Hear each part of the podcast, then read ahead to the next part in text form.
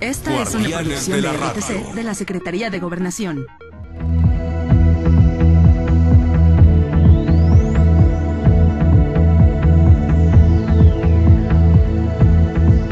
Guardianes de la Radio. Ya estamos de regreso después de la pausa comercial. Gracias por continuar en Noticieros Guardianes de la Radio. Les recuerdo nuestras redes sociales en eh, Facebook, en Twitter, en Instagram y en Spotify. Nos pueden encontrar como Noticieros Altavoz. Ya tenemos en la línea a la maestra Divadamira Gastelum Bajo. Ella, pues, la hemos invitado para platicar sobre, pues, la paridad de género. Es presidenta del Instituto por los Derechos Humanos y la Igualdad de Género.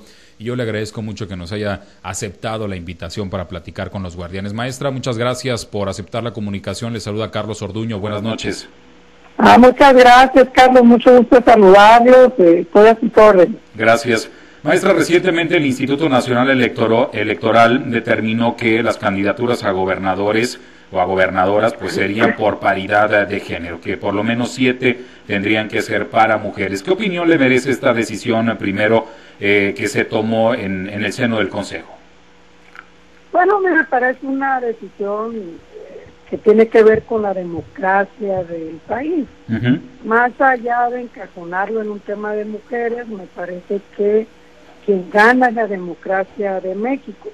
Eh, yo he visto las declaraciones donde dicen expresiones como las mujeres se salieron con la de ella, ahora sí las mujeres van a ver la paridad.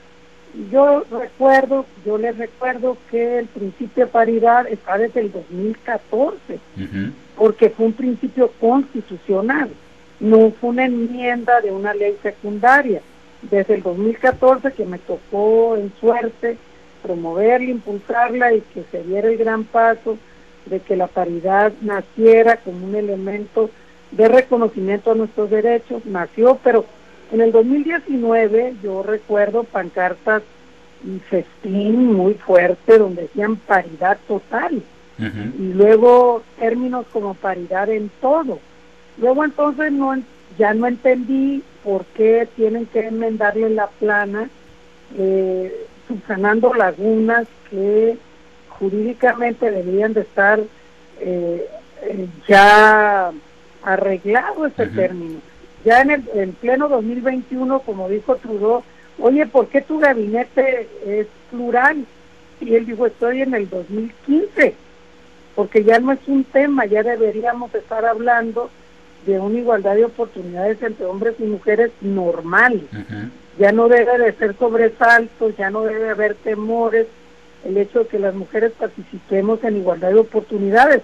Y que ya no debiera de ser una agenda pendiente, una deuda histórica con la que navegamos siempre las mujeres, con obstáculos, hechos, este, en donde siempre topamos con una serie de, de problemas. Yo creo que lo que hizo el INE refleja las resistencias que sigue habiendo en este tema de la democracia, no un tema solamente de mujeres, es un tema de la democracia del país, que así se debe de ver, no un tema en donde lo meten en una gaveta diciendo esto es de hombres y esto es de mujeres.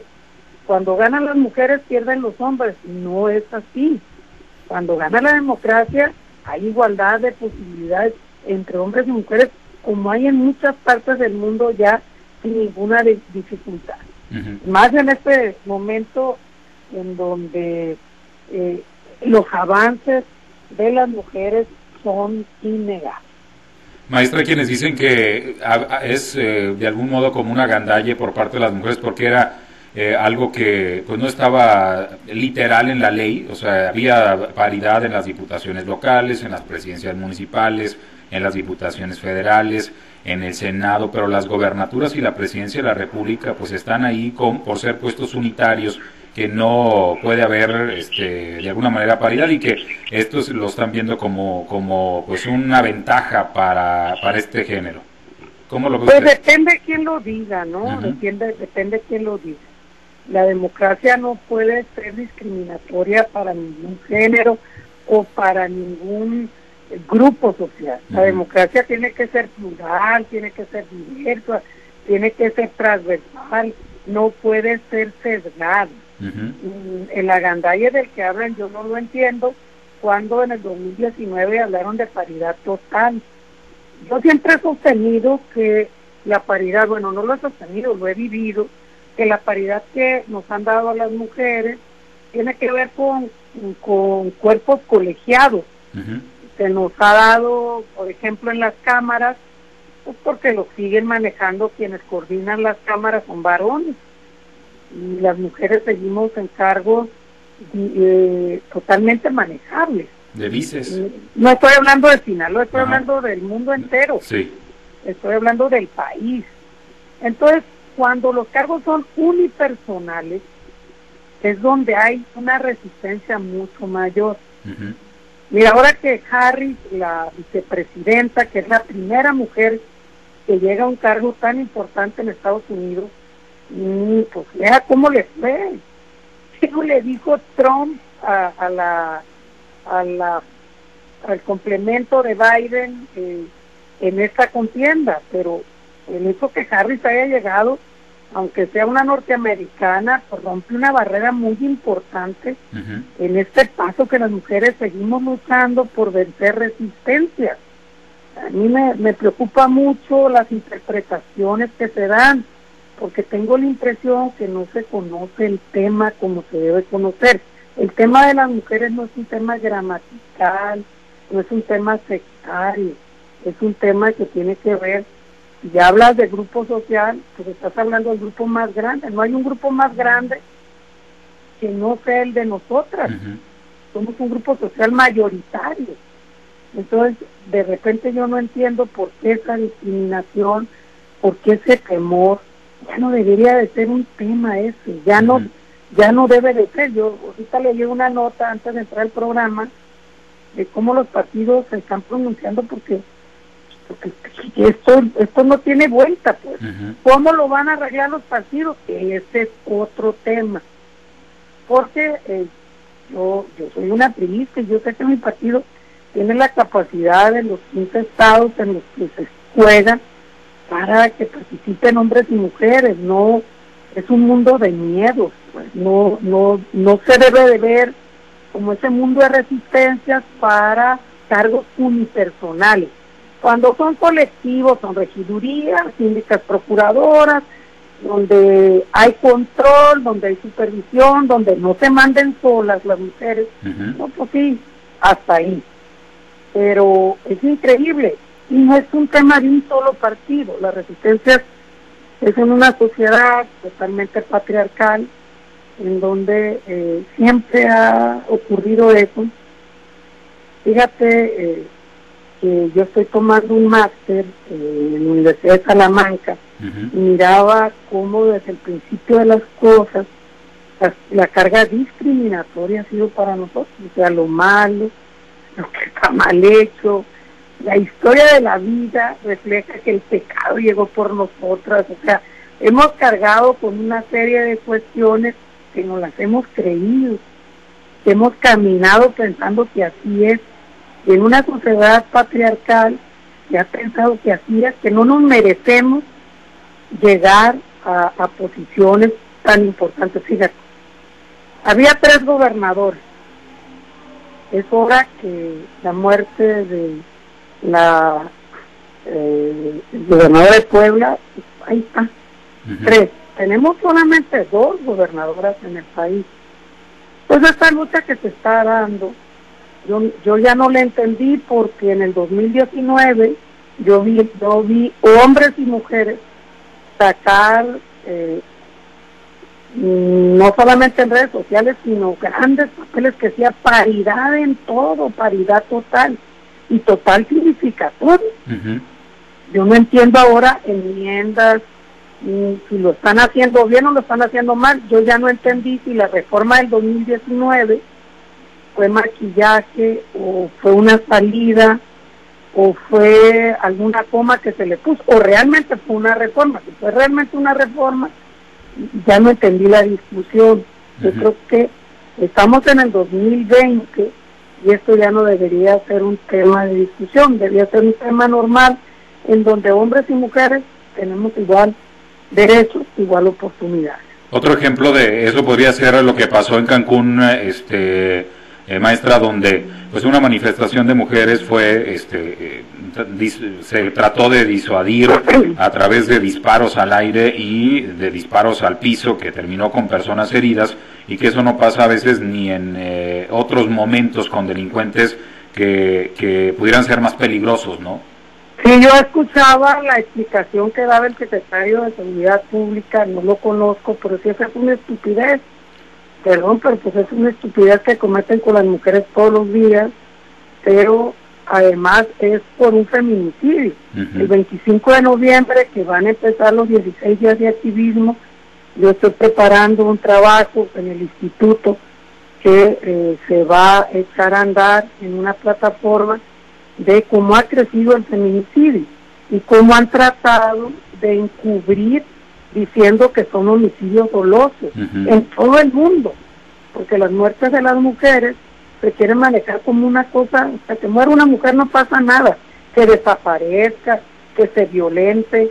Eh, yo estaba estudiando el tema de, de, la violencia en contra de las mujeres y hay, hay países donde la condena a los agresores, a los maltratadores, son muy fuertes hasta que se supone que se rehabilitan y cuando salen ellos les preguntan ¿por qué, ¿por qué te condenaron? Dicen, por nada, no hice nada. ¿A poco por golpear y pegar a una mujer? ¿Qué tiene que ver eso? O sea, no hay una conciencia sobre el maltrato y la discriminación a una mujer.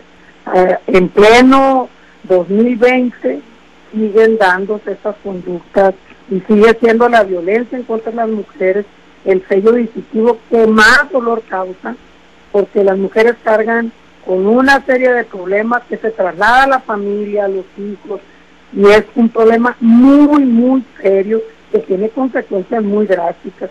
La muerte de esta niña Daisy en Cancún, pero todos los días, lo que escuchas en, y sale el secretario de Seguridad Pública, no fue la orden, o sea, eh, desacataron una orden, pues sí, pero eran mujeres que lo único que pedían era justicia por el asesinato de una chava, que lo único que eh, lo único que, mm, que quería era caminar por la calle con seguridad, era lo único, porque las mujeres también queremos caminar por la calle con seguridad, que es otro de los derechos que está trastocado y que seguramente del 25 al 10 de diciembre vamos a escuchar muchas voces con el tema de activismo, de los 16 días de activismo, pero no deben de ser solamente en esta fecha, tendríamos que estar trabajando permanentemente para terminar con esta lacra social que tantas consecuencias, tantas víctimas ha dejado como es la violencia en contra de las mujeres.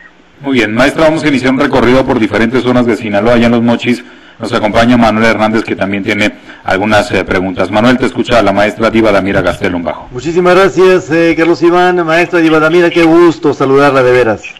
¿Cómo está, Manuel? Qué gusto. Igualmente, me da mucho gusto saludarla. Oiga, Diva Damira, usted lo tuvo todo, todo en el sentido estricto de la palabra política. Usted llegó al Senado de la República, se encumbró en un sexenio como el de Enrique, de Enrique Peña Nieto, lo tuvo todo a nivel nacional y casi a nivel internacional con representaciones muy importantes. Me consta y le dimos seguimiento. Estuvo a un paso de ser candidata de su partido, el PRI, al gobierno del estado de Sinaloa.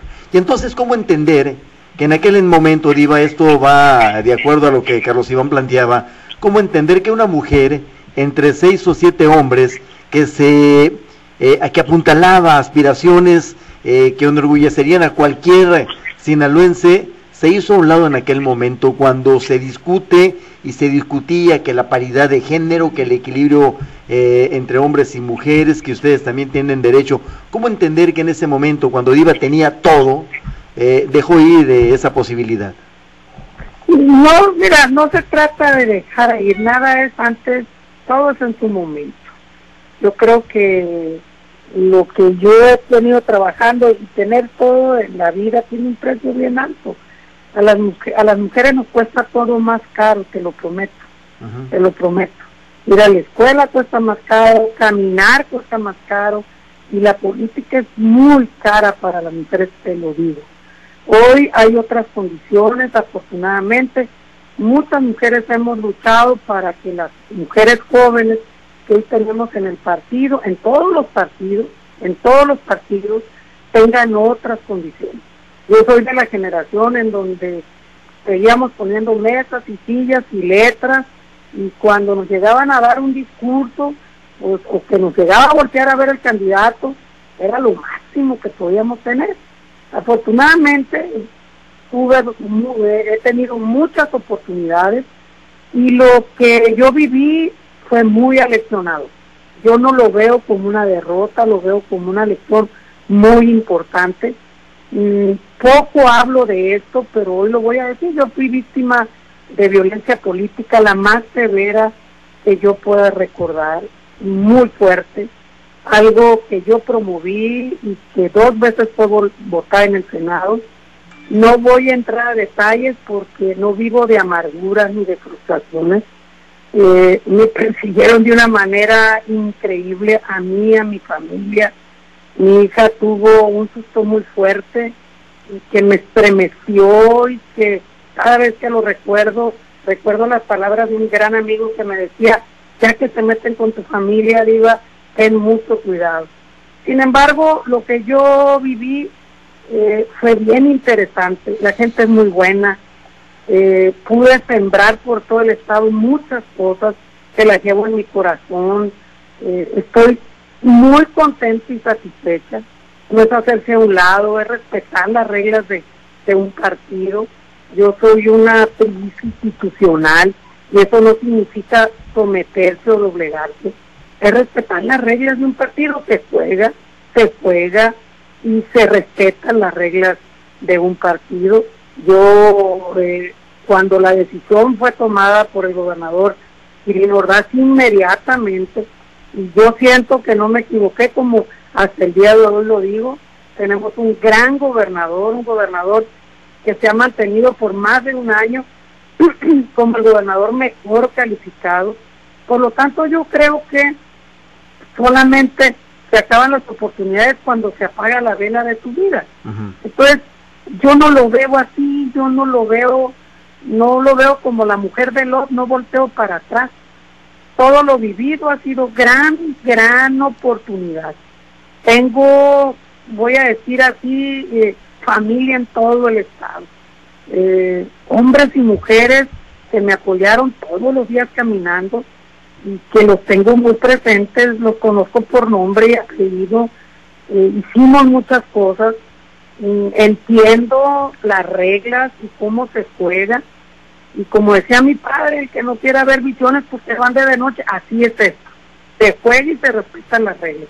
No es hacerse a un lado porque cuando se nace política, política se es toda la vida. Yo estoy contenta con lo que con lo que he vivido. No quiero escarbar en ese punto que usted, y lo voy a respetar totalmente, el que usted señala, pero esa persecución política eh, tenía las, eh, las connotaciones o el basamento de sus aspiraciones por la candidatura de su partido al gobierno de Sinaloa. Totalmente. Ah, caramba. Se acabó la aspiración, se acabó la persecución. Ah, caray. Y, nomás ¿Supo usted de dónde venía, supo de dónde venía todo eso? Todo se sabe, no hay crimen perfecto, Manuel. Caramba. Así es, pero no pasa nada. O sea, mira, no lo digo con malestar, ni con reclamo, ni con frustración. Son temas que están saldados y cerrados. No pasa nada. Este, la vida da muchas vueltas. Estoy muy contenta. Me dieron, tuve otras oportunidades. Fui dirigente continental y global del Internacional Socialista Mira, yo que soy una creyente en Dios, y usted va poniendo muchas oportunidades. Yo, yo que creo en eso. Y estoy muy contenta, yo estoy muy contenta.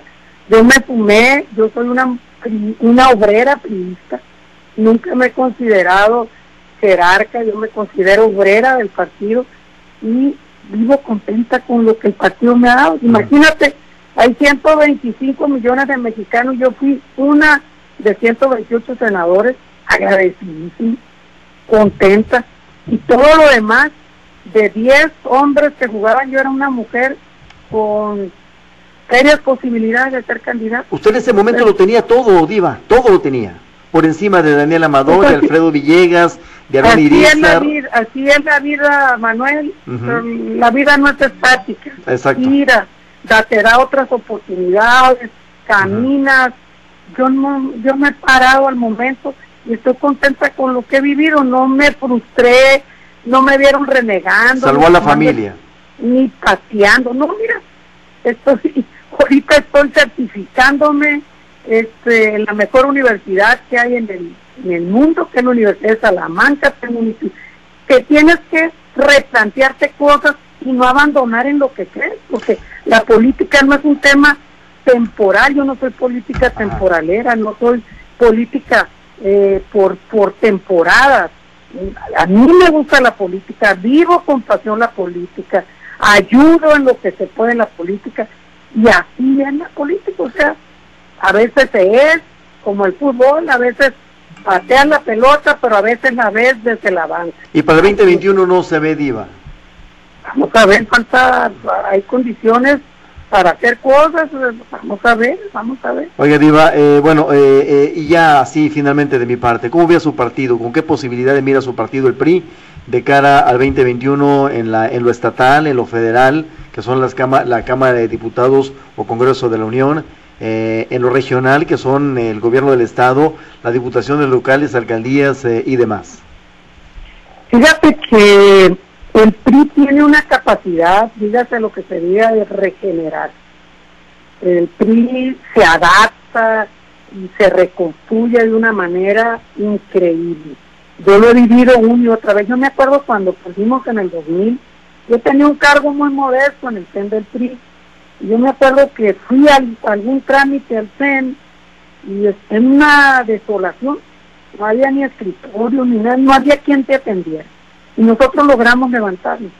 Hoy hay condiciones impresionantes de regenerarse, de reconstruir un partido, pero sobre todo de cuidar su territorio. Nosotros tenemos que cuidar Sinaloa, tenemos que cuidar nuestro espacio, tenemos que contribuir y yo le veo muchas condiciones de que nosotros podamos levantarnos. Eh, cuando hablaban de, de las alianzas, yo decía, ¿con quién nos vamos a aliar? ustedes que son gente de opinión que tienen todos los días enfrente datos, se cuenta cómo, cómo están caminando los partidos, veanos a nosotros, o sea, todos los días caminando, eh, Jesús Valdés, Cintia, nuestra presidenta, los sectores, las organizaciones, somos un partido que de menos a más, otra vez estamos de pie, eh, trabajando, luchando, posicionándonos antes nadie quería ser presidente seccional, hoy la gente, eh, oiga, ¿por qué me quitó de presidente seccional? Yo quiero ser la presidente seccional. Hay una, un, nueva, un nuevo vigor dentro del partido y no me engaño, ¿eh? Yo no me engaño. Yo sé que hay posibilidades de que el partido eh, pueda alzarse con una victoria muy importante por las condiciones que se están dando el país, la pandemia que estamos viviendo y cómo el partido podía resolver muchas cosas. La gente te lo dice, no necesitas echarle a nadie ni pasear a nadie, la gente te lo dice. Hoy el gobernador está resolviendo, el gobernador me escucha, el gobernador va para mi casa, el gobernador es sencillo. Hoy el presidente del partido fue a mi comunidad, él te lo dice, con todo respeto no veo a nadie más, no los veo y no me ciego, no veo a nadie más, por lo tanto creo que si nosotros mantenemos el paso y hay un paso muy importante, tenemos una buena elección de candidatas y candidatos, ese es el cierre importante de la pinta, nosotros podemos levantarnos con una muy buena victoria para este 6 de junio del 2020. Muy bien, Diva Damira Gastelo, muchas gracias por responder a mis preguntas. Yo me regreso allá con eh, Carlos Iván Orduño. Gracias y buenas noches, Diva. Muchas gracias, Manuel. A usted. Muchas gracias, Manuel. Maestro, vamos a WhatsApp. Ya nos acompaña Pablo César Espinosa. Pablo César, la maestra Diva Damira Gastelumbajo. Muchas gracias. Gracias, Carlos Iván. Licenciada, qué gusto saludarla. Muy buenas noches. Gracias, Pablo. ¿Cómo estás? Bien, gracias, licenciada. Oiga, ya llegó el agua. Ya llegó, ya llegó, ya llegó. Parece que no se alcanzaron a bañar todos. No, y, y no creo que algunos andan enojados, ¿eh? Pues dice René que lo pusieron a llenar la fila. bueno, porque es muy mandilón René, pero bueno. Eh. Pues, la lleva bien. La lleva bien, pues sí. Pues con las mujeres hay que llevar, con todo lo que nos ha dicho ahorita en la entrevista hay que llevarla muy bien con las mujeres. hay dos hay dos tipos nomás, Pablo César. A ver, ¿cuáles? Los que lo aceptan y los que lo niegan. A ver, al Kenny, ya me lo encontré en la pasadita comprando fruta y verdura el otro día, ¿eh? Él lo acepta muy bien. y vale más. Ahorita que narraba la, la, historia de lo que ocurrió, eh, y bueno, pues entendiendo, ¿no? Y respetando que, que no quiera compartirnos eh, más detalles, ¿no? Que se los quiera reservar o que sea, pues digámoslo así, un capítulo que usted eh, retoma para su experiencia personal. Pero si algo le ha hecho daño a este país en el tema de la violencia común es la impunidad. Y en la violencia política, dejar las cosas en la impunidad, ¿no les hace daño también a las mujeres, licenciado? Muchísimo, Pablo César. Tan es así que no la hemos podido tipificar. No la hemos podido tipificar. Dos veces yo presenté la iniciativa, yo sabía por qué la, por qué mi insistencia. Yo recuerdo que mi grupo parlamentario le decía, si la paridad no está blindada, no sirve. ¿Para qué, para qué quieres tú que, que pongan candidatas si la candidata no trae los recursos, está amenazada o la matan porque eh, han asesinado muchísimas candidatas o no las dejan gobernar o gobiernan el que las pone o el cacique del pueblo. Violencia política va más allá de las candidaturas o magistradas que están sometidas, o sea, es un concepto muy amplio. Yo sabía de lo que hablaba. Dos veces fue votado en el Senado de la República, y lo tengo que decir, parado en la Cámara de Diputados. Porque se cree, fíjate nomás, que no es suficiente no eh, que una mujer sea violentada para que sea constituido un delito electoral. ¿Eh? Acaban, acaban de eh, tipificar un, algo que le llaman violencia política. Yo revisé los elementos constitutivos, pero necesitamos dientes pues, para que se puedan las mujeres defender. Porque tú le dices a una mujer denuncia, no te quedes callada ¿Y quién te cacha, Pablo César? ¿Qué, qué, ley te cacha? ¿O qué mecanismo, o qué protocolo te cacha? O sea, denuncias.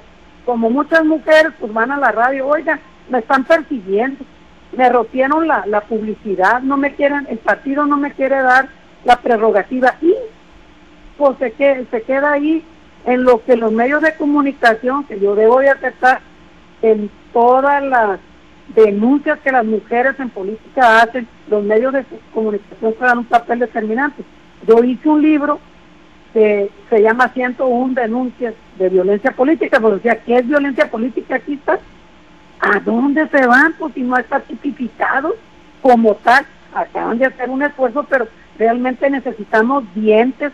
¿A, denuncia a quién? Yo a quién le denunciaba si no estaba ni tipificado.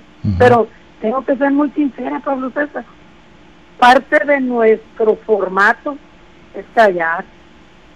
Parte de nuestro formato que nos ha hecho mucho daño a las mujeres y a la política es callar muchas cosas de lo, de lo que no nos gusta. Aunque hubiera estado tipificado, parte de las cosas en las que transitamos es, que lo dicen, ¿no? Es el precio que tienes que pagar por andar aquí. Yo te digo que es una experiencia muy fuerte, pero muy aleccionadora. Yo soy una diva antes y una diva después. Conozco mi estado, quiero a la gente y realmente lo vivido, tú lo ves y dices, qué increíble, qué increíble, pero va, para adelante, Pablo, va para adelante. Licenciada, y este, digo, obviamente las conquistas han sido significativas, los avances que, que, han logrado, ¿no? En la participación política y en diferentes sectores, pero, pero hablando específicamente del tema político, de candidaturas, licenciada, estos avances eh, no alejan eh, a los partidos de la democracia interna. Se lo pregunto porque, digo, parecería que eso sería lo ideal, que, que los partidos se democratizaran en sus procesos internos de selección, donde un hombre y una mujer, una mujer y un hombre pudieran competir en igualdad de circunstancias para ganarse las candidaturas y que no se repartieran a base de cuotas? Es que ya no hay cuotas. Ya es tema paritario, la cuota ya desaparecieron. No, bueno, pero al final de cuentas... Desde el 2014 ya no hay cuota. Lo que pasa, Pablo César, las acciones afirmativas se han venido dando porque no ha quedado otra alternativa. Los partidos se les ha obligado, voy a decirte así, a reconocer los derechos porque ha sido la única manera. Eh, te voy a compartir un libro que estoy terminando por encargo de cómo, cómo se ha visto el crecimiento en las cámaras a partir de las cuotas. Cuando no había cuotas llegaba una sola mujer, Pablo una sola o dos mujeres o tres mujeres. A partir de las cuotas se empezaron a... Pues, pues, acuérdate de las Juanitas. Sí, sí, sí, sí, sí, no. Del 60-40. No me digas de quién fue la resistencia. Todos los partidos lo hicieron. Protestaron un día y al siguiente protestamos un jueves, yo era parte de esa legislatura, y el martes de la siguiente semana había 10 licencias. 10 licencias, con nombre y apellido. Solamente una del PRD aguantó la presión. Las demás amenazadas y no sé qué. Le pusimos un letrero a la curul que decía, esta curul no puede ser ocupada más que por una mujer. Son las resistencias, Pablo César. Y no es un tema de, de época, parece que si hablamos del tiempo de Lázaro Cárdenas a la fecha, son las mismas conductas que se tendrían que decir, como tú dices, internamente los partidos ya tendrían que modernizarse y este no debería de ser un tema, tendría que ser un tema normal, no debería haber debate, de tal manera como en el caso de Kamala Harris en Estados Unidos, mira, sin problema, es la mujer más encumbrada, la primera que llega, y estoy segura ese, ese camino que Kamala acaba de abrir, va a llegar una mujer a la presidencia de Estados Unidos. Así se hacen las cosas. No, no bajo otro esquema, pero cuando no queda otro esquema, la única manera de, de, de vencer resistencia es con la ley en la mano. Qué pena, Pablo César. ¿eh? Pues sí. Porque lo que debería prevalecer es la voluntad política. Entiendo el planteamiento que tú me haces, es la voluntad política porque de eso se trata, o sea, ya, no, porque igual, igual se privan con estos mecanismos a una mujer muy preparada, muy talentosa, quizá la más popular para gobernar, porque se le otorga la candidatura al género masculino o viceversa, licenciada. Y, y, a los partidos los vemos seleccionando candidatos por encuestas, los vemos seleccionando a candidatos en, en consejos políticos reducidos, eh, con poca representación, eh, pues muy poca democracia interna en los partidos políticos, y yo creo que ahí sí todos por igual, licenciada. Mira, voy a hablar del PRI. El PRI no tiene esas broncas, porque, y voy a hablar de mí, cuando empezaron a decir que no nos sabíamos parar, que no sabíamos hablar, que no sabíamos cabildear, que no sabíamos un bolón de cosas, nosotros metimos un, yo metí una iniciativa del 2% para capacitarnos. En el 2014 metimos el 3%. Nosotros tenemos un abanico de mujeres, jóvenes, viejas, indígenas, con discapacidad, porque el abanico de la paridad ya no puede ser de un tipo de mujeres, peinaditas, arregladas. No, no, no, no. La paridad ya tiene que cambiar porque lo dice, yo represento a las indígenas, no, las indígenas no necesitan interlocución, a las discapacitadas, porque hoy revisa la Cámara, la Cámara Nacional. No hay una, ¿cuántas indígenas hay realmente?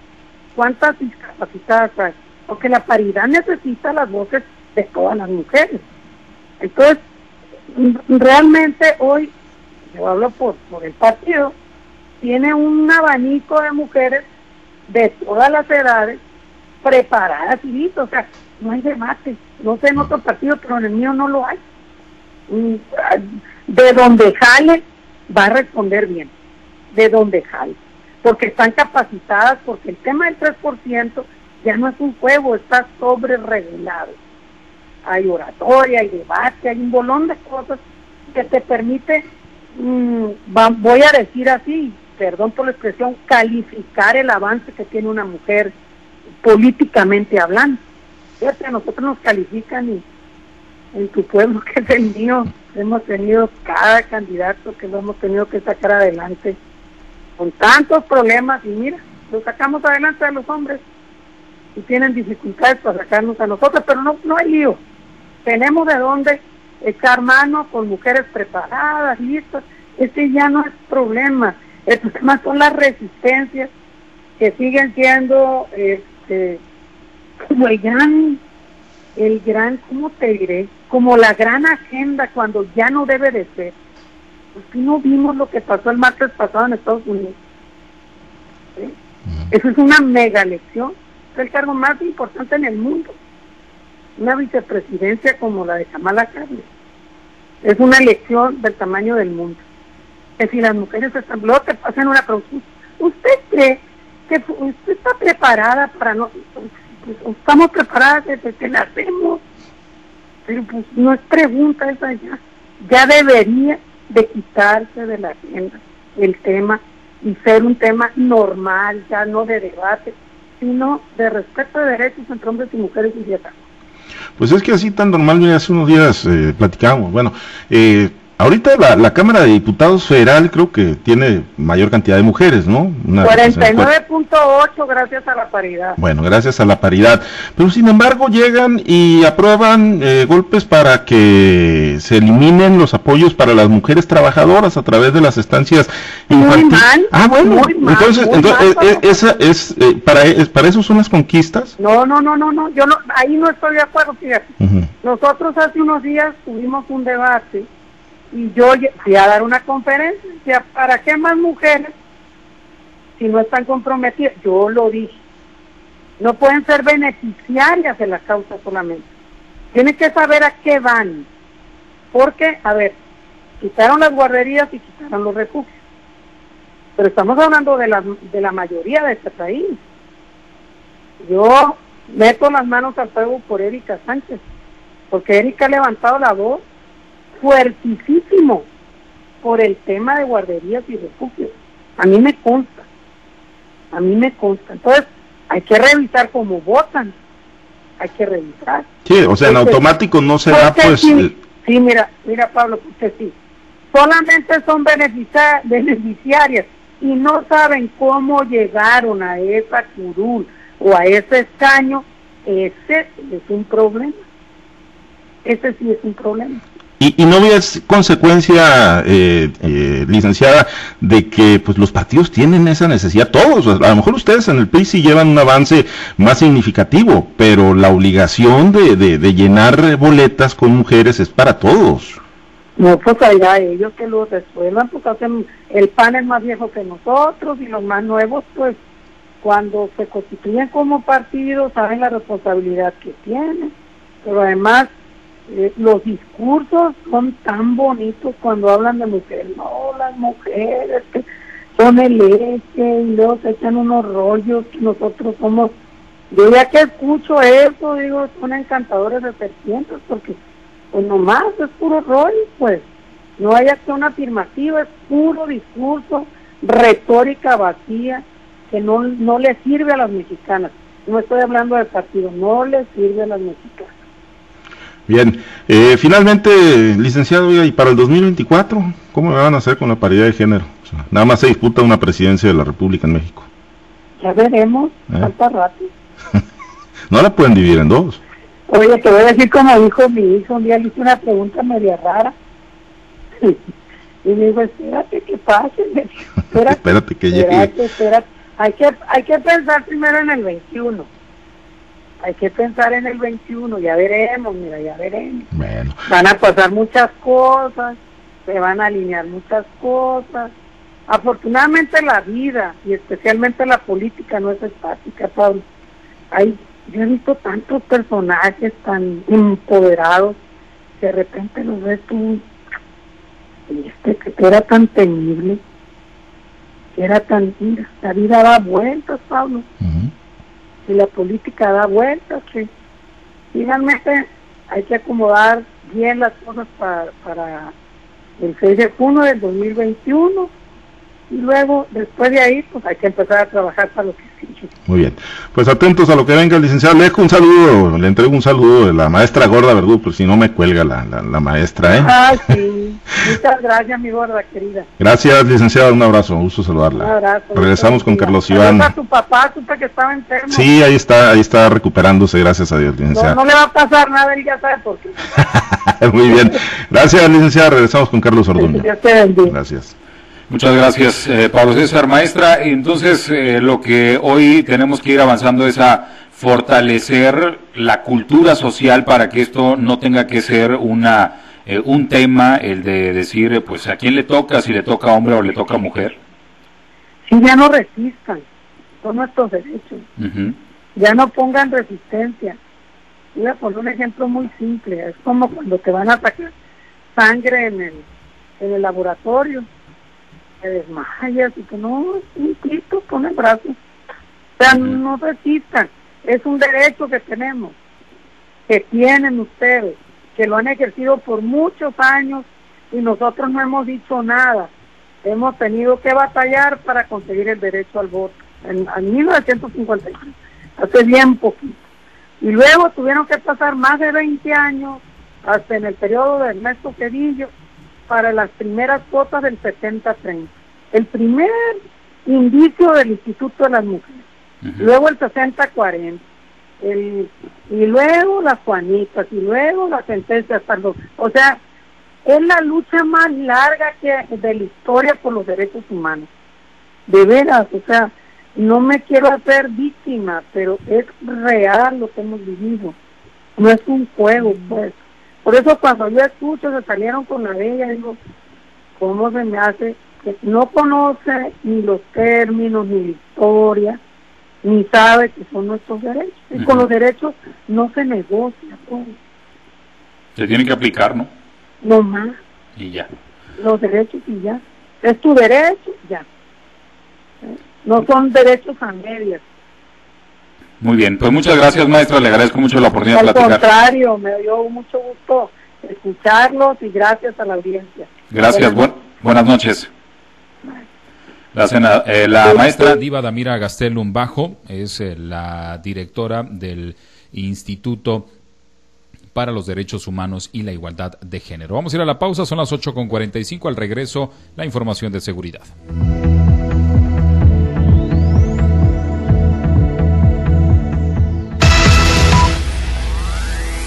Noche noche, siempre fuertes para tu seguridad. Guardianes